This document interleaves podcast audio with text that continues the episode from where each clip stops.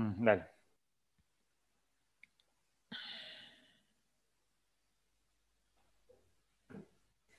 Ahí va. Ahí aparece en live, Mario. ¿eh? Ahí está. Muy bien. Vamos a saludar al doctor Pablo Lamelas. Él es eh, médico cardiólogo, intervencionista, eh, integrante del staff profesional del Instituto Cardiovascular de Buenos Aires y un querido amigo. Ustedes ya lo conocen. Aquí en Mario Caira Entrevista, sin caer quien caira, lo molestamos siempre cuando algún tema del mundo científico no solamente el mundo médico, el mundo científico en general, porque él es un gran investigador, irrumpe en los medios de comunicación. El doctor Lamela está entendiendo la dinámica de los medios de comunicación y se da cuenta que hay temas que son eh, insoslayables a la hora de hacer una entrevista cuando lo llamamos y lo compartimos aquí con nuestra audiencia. Hola, doctor Lamela. Hola, Pablo. ¿Cómo estás? Hola, Mario. ¿Cómo andás? Y tenés toda la razón del mundo. ¿eh? A medida que salen temas de salud, este, veo como incrementa la necesidad de compartir y, discutir un poco sobre lo que va sucediendo. Viste que hoy los médicos son como los chefs. Los chefs en una época no eran muy conocidos, no, eran mainstream, no estaban en la, en la palestra, en la vidriera. Y hoy los chefs es como que son figuras, son celebridades. De hecho, Masterchef Celebrity es el programa que más rating tiene en la televisión argentina y en sus formatos en distintos lugares del mundo. Y los médicos, porque nos ayudan a entender, porque nos ayudan a, comprender algunos temas, porque a la cocina todos nos podemos sentar o nos podemos poner a, intentar cocinar, aunque no es cosa fácil. Pero los temas científicos, más allá de, la practicidad o de la elocuencia de cada profesional, son temas que desconocemos la mayoría de los seres humanos mortales. Eh, Doc, hoy salieron varios temas vinculados a la vacuna eh, contra el COVID. Uno, el, más reciente, la vacuna de Pfizer, que en etapas preliminares aseguran tiene una efectividad de más del 90%. Y el otro, la polémica, vacuna rusa sí, vacuna rusa no.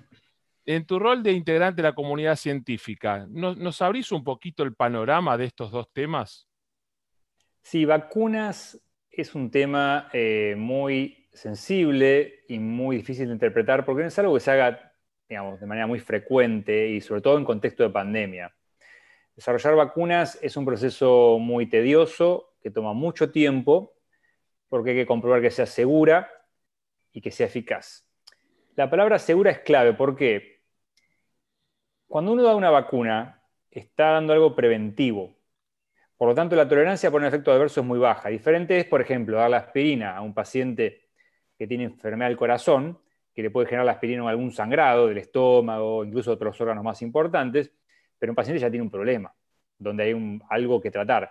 Cuando uno da vacunas o tratamientos preventivos, la tolerancia para efectos adversos y sobre todo graves es extremadamente baja, porque hay pacientes que quizás nunca hubiesen desarrollado síntomas graves o severos por, por COVID y sigue un síntoma por la vacuna. Entonces, por eso está todo más lento y sensible, porque cuando los efectos adversos son poco frecuentes, se necesita muchos pacientes enrolados por mucho tiempo y observados por mucho tiempo para ver que realmente sea segura, lamentablemente. Em, entonces estamos en una situación de pandemia donde todo el mundo pide una vacuna urgente y donde el proceso de investigación no estaba preparado para hacer algo urgente. Bien, un ejemplo, para ir a un, ejemplo extremo, eh, enfermedad de HIV, por ejemplo, donde a pesar de que existe hace décadas, em, investigaciones múltiples decenas, centenas de, casos de estudiar una vacuna si sirve o no para, para enfermedad de HIV, no se ha, no por lo menos comprobado ser eficiente. Por lo tanto, o efectiva.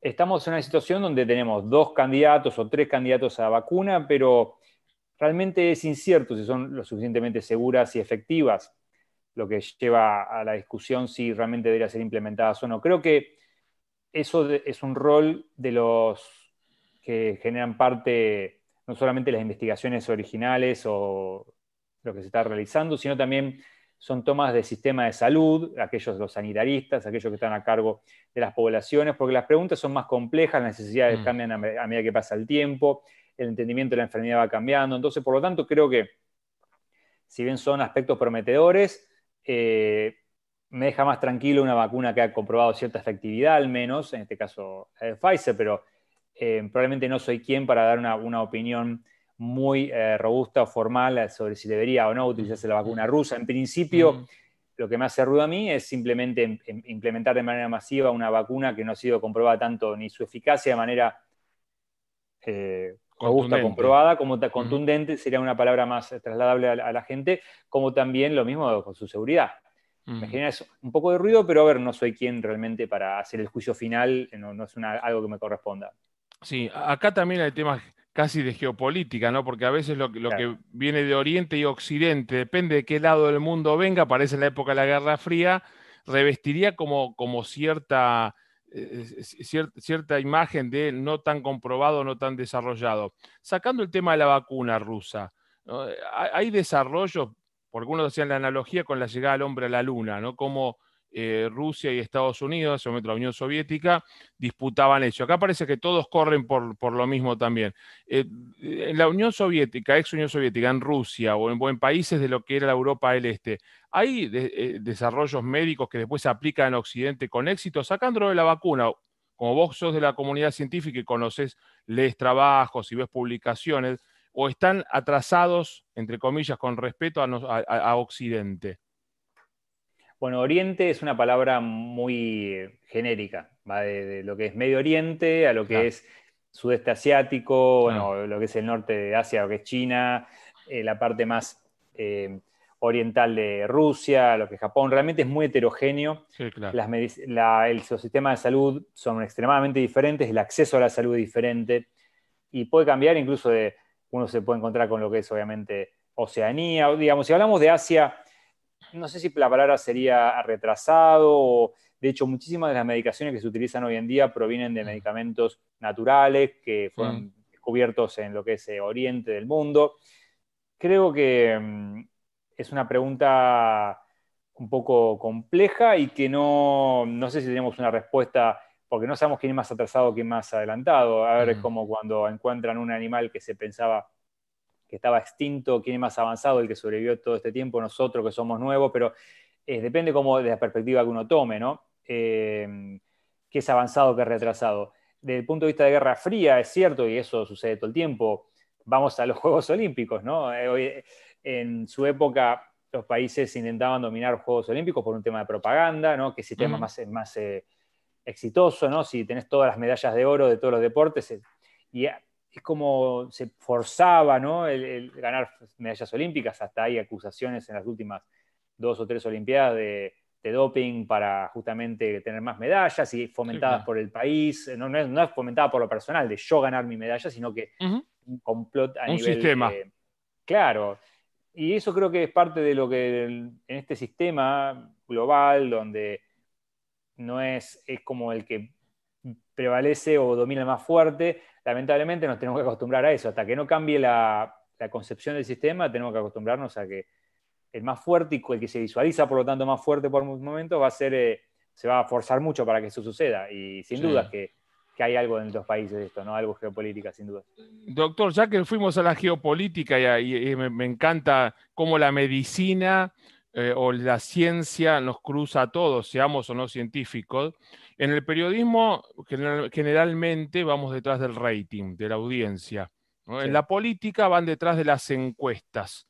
Y en esta época donde la medicina o la ciencia está como en, primer foco, en primer plano, y todos somos científicos y todos opinamos que si me doy la rusa, no me doy la rusa, si tal cosa, no tal cosa. desde la ciencia, eh, ustedes como científicos también, no digo que sea tu caso, pero en, en el mundo de la ciencia también hay presiones desde los estados, de las agencias gubernamentales, los mismos laboratorios, decir, hay, no importa el tiempo, es pandemia con la mejor de la fe, digo, ¿eh?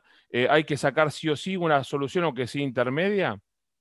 Bueno, no sé si lo dijiste a propósito o no, pero aplica a lo, o por lo menos te lo tenías en la cabeza cuando lo preguntabas, lo de Donald Trump. O sea, Donald Trump presionando a la FDA para que apruebe tratamientos para generar esperanza o que haya un tratamiento efectivo ha propuesto la hidroxicloroquina que ha comprobado ser no efectiva para COVID y lo dijo ampliamente, etc. Él no creo que la haya recibido cuando se enfermó, pero por lo menos lo recomendaba cuando, cuando no estaba enfermo. Ha, eh, presionado a la FDA o el organismo regulatorio de Estados Unidos de, drogas y tratamientos para aprobar o habilitar la utilización de plasma de convaleciente a pesar de los datos escasos. y hemos visto al director o la persona que está en jefe de la FDA como defendiendo la postura que era simplemente indefendible. Realmente em, se han visto, sin dudas, que sucede, no, no, cabe la menor duda que ahí está la necesidad de generar esperanza, la, necesidad de, ser el mejor. A ver, cuando Argentina tomó una, una estrategia súper restrictiva para evitar el contagio, eh, bueno, si hubiese sido muy efectiva para reducir el total de contagios, hoy estaríamos probablemente hablando de un éxito y, no es así. Entendemos todos que un pico precoz hubiese sido peor para el sistema de salud, mm. pero en total de contagios Argentina está en los peores del, mundo, incluso peor que Estados Unidos por millón de habitantes, lo cual es realmente preocupante. No hay que culpar obviamente al gobierno por todo, pero definitivamente si uno dice si el sistema argentino o cómo se manejó la pandemia en Argentina fue correcta, no hay que ser un genio para responder que no. Y parte de eso tuvo que ver con la estrategia que se hace y, eso, cómo se traslada a la política, ¿no? Em, mm. La ciudad contra la provincia, bien cómo, cómo aflojaban las medidas o cómo se, se, ponían más estrictas. Todo el tiempo vivimos esta, esta confusión entre la ciencia y lo político y creo que Estados Unidos fue el ejemplo número uno. Bueno, se pagó con elecciones en parte, ¿no? Igual bastante, bastante, algunos creen que hasta bastante bien le fue a, Trump con, respecto a lo que le podría haber ido con la cantidad de muertos que, tiene Estados Unidos, ¿no? Igual la primera medida que toma Joe Biden, una vez confirmado, es armar un comité de científicos y decirle a la gente que por favor se acostumbre a usar mascarillas durante mucho tiempo, que antes de asumir, está dos meses de asumir y ya fue con, con ese tema. Pregunta desde, de, salir de, la, locura del rating, es tal vez más sensato pensar en que primero aparecerá un tratamiento o varios tratamientos para paliar los efectos del contagio del COVID, como hiciste la analogía del HIV cuando empezamos a, hablar, tal vez un cóctel de drogas, de, de antibióticos, de, de corticoides, de, lo, de todas esas cosas que se hablan, eh, es, más, más simple llegar a eso y de, una concepción más real que, poner todas las esperanzas en una vacuna? Mira, diste un ejemplo perfecto porque el HIV fue una enfermedad en la que no se consiguió una vacuna, pero tratamientos han sido altamente efectivos. Hoy en día la sobrevida de un paciente con HIV bien controlado no es tan diferente a una persona sin HIV comparado a la alta mortalidad que tenía en los 80. Eh, este, por lo tanto, creo que, mm, creo que hace un gran ejemplo. Aquí por la velocidad que se está moviendo la vacuna y la velocidad que se están mostrando los tratamientos em, contra el COVID-19 o la enfermedad en sí, em, parece que la vacuna, si me vas a opinar, va a ser lo que más, más controle la pandemia. ¿Por qué?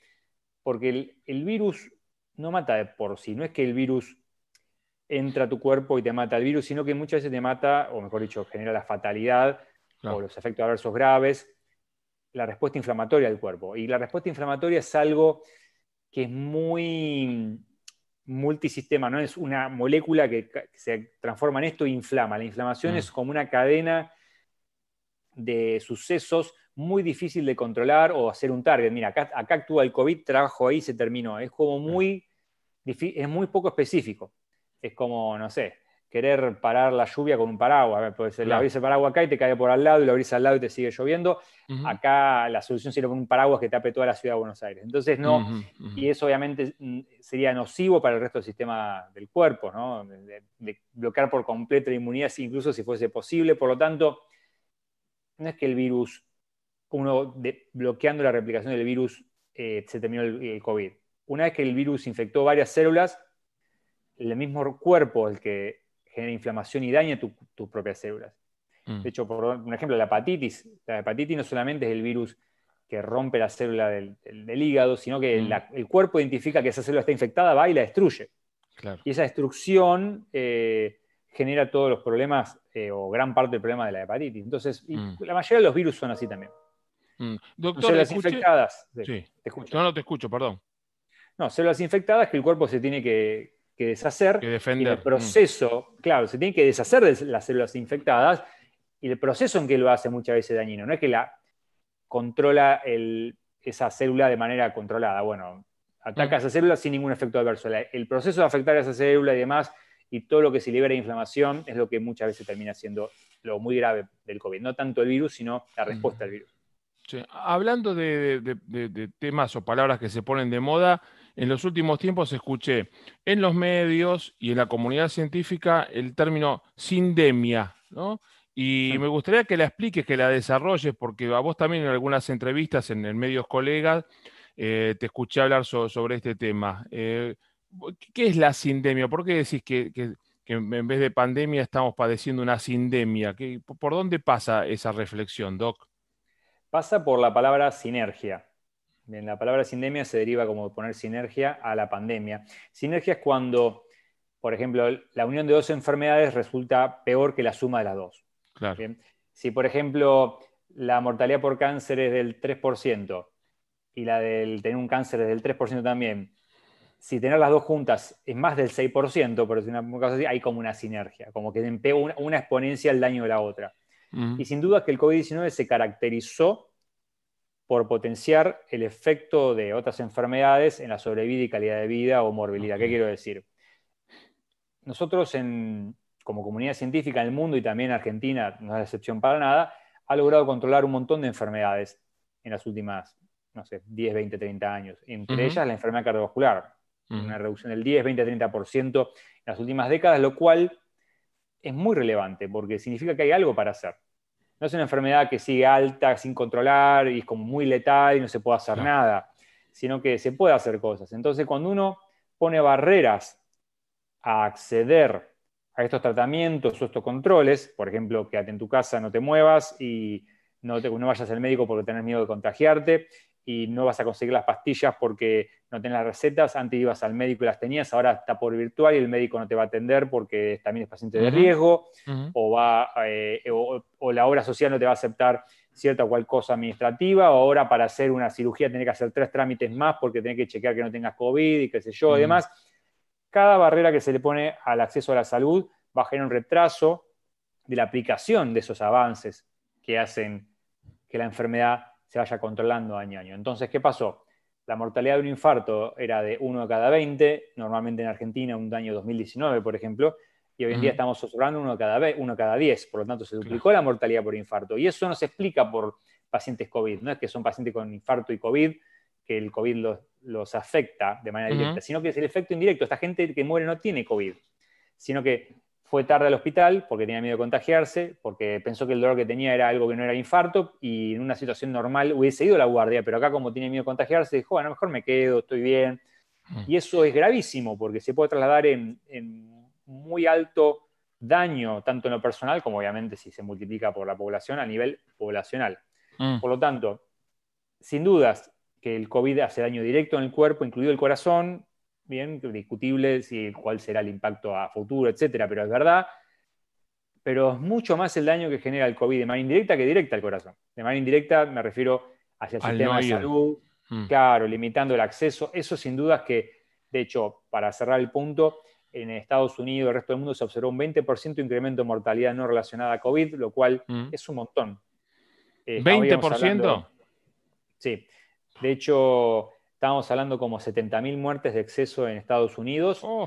eh, de todas las causas, lo cual equivaldría más o menos a 17.000 en Argentina, de las cuales cardiovasculares 10.000 no, no, estaría para nada descabellado, ¿no? de 17.000 que 10.000 sean por enfermedad cardiovascular, que es más o menos lo que habíamos predecido eh, en, marzo de este año en unos análisis que hicimos de, de predicción. Estimamos, sí, entre 7.000 y 10.000 muertos de exceso por enfermedad cardiovascular y si bien no tenemos datos de Argentina y vamos a tardar años en tenerlos, ya extrapolando lo que pasó en Estados Unidos, es una mortalidad similar y expansión de la pandemia, por lo que parece muy parecida, estaríamos hablando de números muy parecidos. Eh, Doc, te, llevo un tema que, es interesante, que tiene que ver con, lo institucional, cómo las instituciones eh, organizan y siguen más allá de la pandemia generando encuentros clásicos, como es el, precongreso de ICVA, eh, que será en estos días y el que vos sos uno de los responsables con todo el equipo maravilloso de profesionales del Instituto Cardiovascular de, Buenos Aires. ¿Nos contás cuándo es, quiénes participarán, por qué es importante, cuáles son los temas de este precongreso? Bueno, el precongreso se hace típicamente eh, el día anterior al Congreso Argentino de Cardiología, que es de la Sociedad Argentina de Cardiología. Este año modalidad virtual también se va a realizar el día anterior. Y mm, históricamente el ICBA hace el precongreso, la reunión precongreso más eh, impactante porque habitualmente consultan, o mejor dicho, asisten aproximadamente 2.000 personas, de las cuales la gran mayoría son profesionales de médicos cardiólogos. Y mm, para que una idea, por ejemplo, en el Congreso Argentino de Cardiología Total asistirán 6.000, 7.000 personas. Estamos hablando de una gran proporción de los pacientes, de los asistentes también asisten al precongreso instituto. Este año em, pensamos algo muy especial, algo, algo había que hacer relacionado a, la digamos, como impacto de la pandemia, por lo tanto, de manera virtual. No podemos hacerlo de manera presencial, es una situación que, lo sabemos eh, que queda muy clara. Y lo que hicimos fue planear una etapa, eh, mejor dicho, en vivo, donde la idea es interactuar mucho con la audiencia, dar esa ventaja que daba la, lo que es la sesión presencial, donde uno iba a hacer preguntas de manera abierta. Acá lo, lo, extrapolamos a lo que es lo virtual en vivo, pero al mismo tiempo nos dimos cuenta que podíamos expandir todo el mundo on demand o cuando escuchenlo cuando, cuando quieran. Y de hecho es una ventaja que creo que la pandemia nos trajo, que es generar videos on demand, termina siendo más visualizado que mucho contenido en vivo. Claro. De hecho, yo vi mucho más contenido grabado on demand que lo que fue en vivo, incluyendo sesiones en vivo que después fueron a on demand. Por lo tanto, creo que cambió, eh, sobre todo la gente que está muy ocupada, este, que somos la gran mayoría de los médicos, teniendo eh, un contenido on demand, sin duda que eso es lo que preferimos. Y invitados internacionales fue lo que priorizamos. Siempre en el instituto em, fomentamos el desarrollo personal de, de, las personas que trabajan en el instituto. Por ejemplo, en este caso, prácticamente el 100% de las personas que trabajan en el instituto tienen su participación, cosa que es muy difícil hacerlo de manera presencial, pero a eso se agregan 20 invitados internacionales, de los cuales una buena parte son de extremado alto eh, renombre, bien, mm. personas de los más influyentes de todos los tiempos de la medicina en general, más allá de la cardiología. Por lo tanto, sin dudas eh, va, a ser, va a ser muy especial eh, tenerlos a muchos en vivo. Y, sí, para aquellos profesionales de la salud que están viendo en vivo en nuestro canal de YouTube Mario Caire Entrevistas o que después ven el on demand con el efecto Netflix, eh, ¿podés mencionar alguno de esos entrevistados internacionales que sé que están preparando, que, ya están confirmados y que mm. están este, por, por entrevistar cuando se realiza el precongreso? Sí, yo empezar de manera eh, jerárquica, yo pondría, como siempre, primero a mi mentor, al doctor Salim Yusuf, quien es eh, uno de los, científicos más influyentes de todos los tiempos, de todas las ciencias. Eh, así que, sin dudas que, él lo pondría como la persona clave del precongreso. También está también uno de los cardiólogos más influyentes de todos los tiempos, que es Valentín Fuster. De hecho, Salim es uno de los más citados de todos los idiomas, Fuster es el más citado de idioma hispana, o sea, él es el hispano parlante más citado de todos los tiempos de todas las ciencias, lo cual, sin duda que estamos hablando de dos personas extremadamente influyentes y conocidas por todos los cardiólogos. También contamos con Tyrone David, que es eh, un cirujano cardíaco muy reconocido, que trabaja en Toronto y de origen es brasilero, ha nacido en Brasil y ha estudiado en Estados Unidos y ahora ejerciendo en Toronto, en Canadá. Y él inventó una, o mejor dicho, desarrolló la técnica quirúrgica de, la cirugía de David, que es conocida por todos los cardiólogos. Por lo tanto, creo que entre esos tres invitados concentramos gran parte de la atención, pero tenemos muchísimos otros extremadamente influyentes, eh, tanto de investigación como de, imagenología, eh, jefe de, imágenes de, la Mayo Clinic, que son líderes en lo que es estructural en Estados Unidos. La verdad que si me pongo a, a nombrar a todos los invitados, eh, me voy a quedar corto. Es la, envidia, es la envidia de la comunidad científica. Se prepararon un precongreso de gran nivel internacional. La idea era justamente generar contenido de interés para los médicos cardiólogos o que están en, medicina cardiovascular en la Argentina, o más allá también de los médicos. Y creo que eso lo cumplimos, pero bueno, estará por verse el 18 de noviembre en vivo. Bien, eh, ¿a partir de qué hora, Doc? Lo agendamos entonces. Aquellos que están interesados, eh, live a través de, me imagino que de las redes sociales de, de, mm, del ICBA, ¿no? Del Instituto Cardiovascular de Buenos Aires. Totalmente. Exactamente. ¿Qué día es 18 de noviembre? 18 de noviembre a partir de las 3 del mediodía, de la tarde, perdón. Y vamos por 5 horas seguidas. Em, y al mismo tiempo se libera el contenido on demand, que son más de 60 videos, que se pueden visualizar en cualquier momento. Y una vez terminado el precongreso va a estar todo el contenido disponible también para visualizar eh, cuando, cuando se necesite. Muy bien, acá me llegan dos preguntas y con esto te libero, te trato de voz de usted. Te libero. Una es el miedo por la segunda ola, ¿no? Porque viendo lo que pasa en Europa, segunda, tercera, pongamos el nombre que querramos. Siempre, lo que pasaba en Europa en marzo, abril, no a ese nivel como en Italia España, pero lo vimos aquí en, en junio, julio, agosto. Eh, si, no se desarrolla una vacuna efectiva y llega marzo, el gran, el gran, miedo ahora de la clase política, imagino que la científica y todos nosotros es marzo. ¿Qué puede, qué puede pasar eh, eh, de, acá a cinco meses?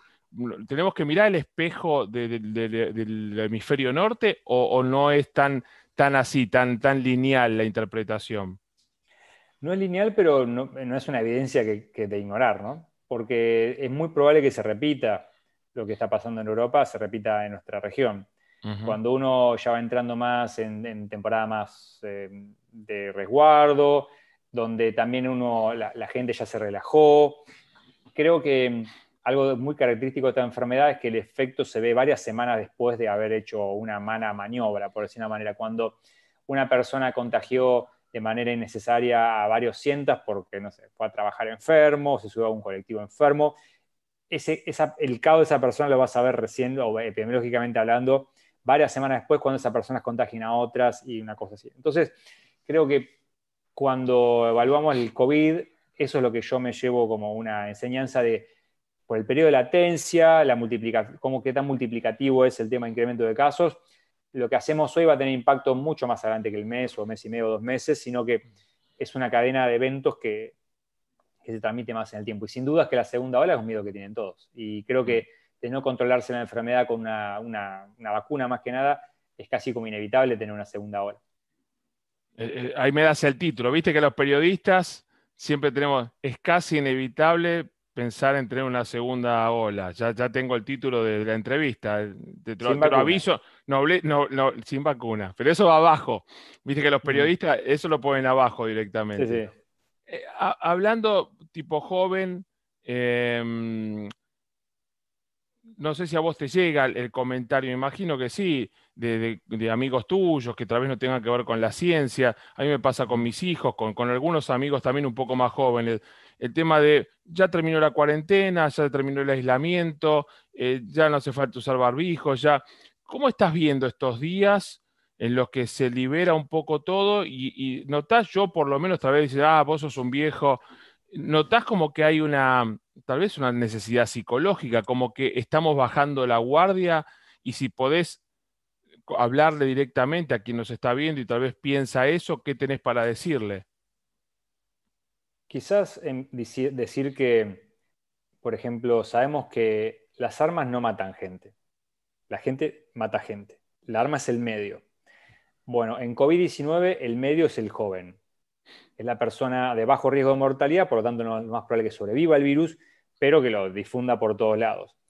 Y lo que la era COVID nos enseña es que el grado de responsabilidad frente a la duda de enfermo, de estar enfermo o no, no se trasladó a resguardarse de manera responsable. Creo que eso es un aspecto clave. De hecho, te voy a hacer una, pregunta. ¿Qué pasaría si los más damnificados, en vez de ser los añosos, serían los más chicos? Ahí probablemente la gente tenga más recado todavía mm, mm. Eh, de lo que uno ve por la calle. Si uno ve, si los que fallecerían ahora por COVID serían los chicos que se contagian, mm. creo que la concientización social sería diferente a que se mueran los ancianos. Me refiero asumiendo que los jóvenes se mantengan más que nada inmunes. No todos, pero de hecho, estadísticamente hablando o epidemiológicamente hablando, que un joven se contagie de COVID y sobre todo de alta carga viral, por ejemplo, un empleado de salud, es lo que más le incrementa el riesgo de mortalidad este año, mm. más que cualquier otra cosa. Eh, si bien sigue siendo bajo, la chance de sobrevivir en una persona joven es muy alta, pero con COVID un 0.1% es mucho más alto de cualquier otra causa de muerte, que típicamente en gente joven son accidentes, a unos cánceres raros, o ya a mi edad, llegando a los 35 o 40 años, mm. enfermedad cardiovascular, empiezan los primeros infartos, ¿viste? el típico juega al fútbol y tuvo una muerte súbita. Ahí es mm. cuando empieza, bueno, pero por lo tanto, tener COVID en gente joven no es algo eh, tampoco tan ignorable, pero, insisto, al momento de cuidarse hay que pensar no en uno, siendo joven, sino en el que qué, pasa si yo contagio a alguien que es de riesgo y puede fallecer. Eh, creo que ese es el kit de la cuestión y creo que deberían extremarse las medidas. Yo ayer, este, tomando un café, eh, barbijo hasta que me trajeron el café, determiné de tomar el café, me puse el barbijo de vuelta. Punto. O sea, no, no, estuve una hora en la computadora sin barbijo. Ahora, eh, ¿coincidís, coincidís que eh, ya se está viendo en los lugares públicos? Porque también esa idea, no, porque el aire libre no contagiás. No, sí, pasás y, te tosen en la cara o toses en alguna superficie, eh, contagias igual. Si tenés COVID o te podés contagiar si alguien tiene COVID y estuvo al lado tuyo. Eh, se contagia menos que un lugar cerrado, pero yo creo que a veces se maneja también un poco mal desde los medios, porque hoy terminó la cuarentena, terminó la cuarentena, y no terminó la cuarentena, terminó el aislamiento social, pero el cuidado tiene que, es de responsabilidad individual y social, hay que prestarle más atención. Bueno, tu percepción es la misma que la mía, incluso ya antes de, terminar el aislamiento social, yo iba a la plaza y había gente sin barbijo. A ver, es verdad que el riesgo en espacios abiertos es probablemente más bajo que en cerrados, pero mm. En, ambientes abiertos y cerca, yo no estoy dando, nadie lo, nadie lo puede comprobar. Ni esa persona puede comprobar que no, ni yo que sí. Por lo tanto, ante la duda, que es lo que predomina durante la pandemia, es duda. ¿Qué se hace? ¿no? Si esto sirve o no sirve lamentablemente ante la falta de, cosas que hagamos que sabemos que funcionan muy eficientemente, que de hecho no la hay porque si no se hubiese controlado la pandemia, no nos queda otra que optimizar lo máximo que se pueda lo prevenible. Em, si no tendría ningún tipo de prevención, no estaríamos usando barbijo, porque por más que use mm. barbijo, contagiarías igual. Sabemos que el barbijo protege contra la, contra la infección. Será menos probable que suceda en, en espacio abierto, correcto, pero nadie puede garantizar que salir a correr, por ejemplo, por toda la, plaza sin barbijo, reduce, eh, no, contagia porque está al aire libre, es una hipótesis. Lo mm. que sí sabemos es que la utilización de barbijo reduce la, aerosolización al ambiente de la cantidad de partículas y sabemos que la partícula es lo que infecta y la cantidad de partículas que infectan, que es un aspecto clave. Eh, probablemente si uno se infecta con cinco partículas de virus vivo, Mm. Nunca desarrollo forma grave de COVID. Ahora, si te infectaste con muchísimas eh, moléculas, lo que le pasa al, empleado de salud. Por eso se cree que la mortalidad es más alta. Más allá de que los, los pacientes más graves porque quizás se agarraron una secuencia de virus más grave, lo que sea, por alguna razón más grave, tiene que ver con la dosis que recibe uno de virus de un paciente sintomático y grave, no es la misma que el que está en la plaza hablando asintomático. Pero en definitiva, sí, noté lo mismo y creo que lamentablemente no queda otra ante la ausencia de medidas efectivas comprobadas eh, de alta eficiencia, me refiero, hay que hacer lo ineficiente más frecuente. No, no, Doctor, la verdad que, sirve y mucho tu, percepción, tu consejo, porque no lo decís solamente desde tu mirada o tu opinión, sino también basado en el conocimiento científico y en todos tus años de, investigación y tu labor cotidiana en pos de, la salud. Cerramos con algo interesante y algo eh, bueno eh, más allá de lo que nos preocupa y mucho, que también es interesante, lamentablemente nos preocupa y nos, nos, pone atentos. Recordamos entonces la fecha del precongreso eh, de IGBA este año, día 18, ¿me dijiste? 18 de noviembre a partir de las 3 de la tarde se puede inscribir en la página del Instituto Cardiovascular igba.com.ar. ahí, ahí está todo para inscribirse y bueno, los esperamos si un paciente o alguien que le interesa el tema de la salud cardíaca quiere verlo, ¿también puede inscribirse, Doc? Exactamente, sí, es, abierto, no hay ningún problema. y, si no pudiste ese día porque tuviste compromisos laborales o profesionales, el efecto Netflix hace que on demand, cuando quieras, ni bien termina el Congreso, la parte live, está todo el contenido disponible. Correcto, eso es correcto. Acá un amigo en común, ¿no? desde Rosario me dice, ¿es cierto que el doctor Lamelas va a usar saco y corbata en ese evento? bueno, en los videos que ya grabamos, seguro que sí, porque ya están grabados. Y los que no, también. Así que, así que correcto, vamos a usar eh, un saludo por allá. Sí, y vamos, voy a usar saco y corbata por primera vez. Siempre, siempre ando verde como increíble Hulk. Lo vamos a ver ahí. Doctor, gracias como siempre. Pablo, te mando un abrazo. ¿eh? No, gracias Mario, un saludo grande. Hasta luego. Muchísimas gracias a toda la audiencia de Mario Caira Entrevistas en YouTube y a la audiencia de Caira Quien Caira en la radio. Finalizamos la transmisión en vivo y nos pueden ver también on demand en nuestro canal en YouTube y los sábados de 10 a 12 en AMA 92.3 pueden compartir allí el audio y los podcasts en Spotify, en Apple Podcasts y en Amazon Music. Ahí estaremos. Le mando un abrazo. Gracias, doctor. Hasta la próxima. Igualmente, hasta